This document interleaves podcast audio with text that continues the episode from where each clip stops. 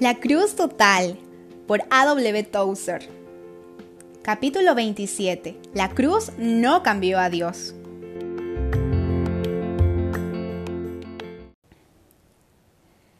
Yo soy el Dios Todopoderoso y mi amor no cambia. Malaquías 3:6. La obra de Cristo sobre la cruz no influenció a Dios para que nos amara, ni aumentó en un solo grado su amor por nosotros ni tampoco abrió alguna fuente de gracia y de misericordia que antes no existía.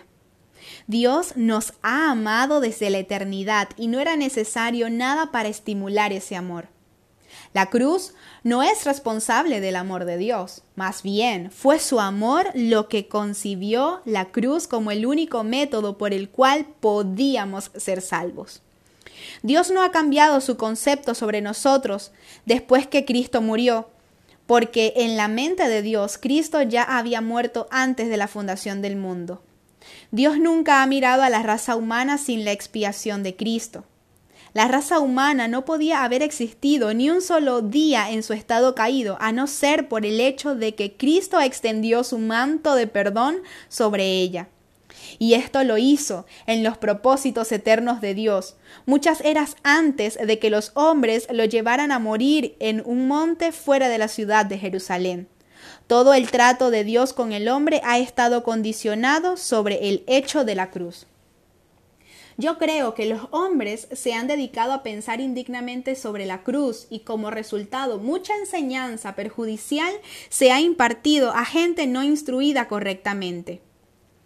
No se encuentra en la Biblia la idea de que Cristo se lanzó para detener el brazo levantado de Dios, quien estaba por caer con furia sobre la humanidad. Ni tampoco está en concordancia con la verdad divina el cuadro de un Cristo que sale camino a la cruz tembloroso por tener que apaciguar la ira de Dios. Estas y otras ideas similares han nacido por las limitaciones inevitables del hombre en pensar en las palabras escritas, los misterios insondables de la explicación.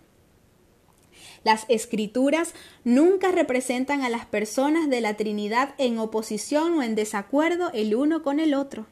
La Santa Trinidad ha estado y siempre estará como uno solo, en esencia, en amor y en propósito.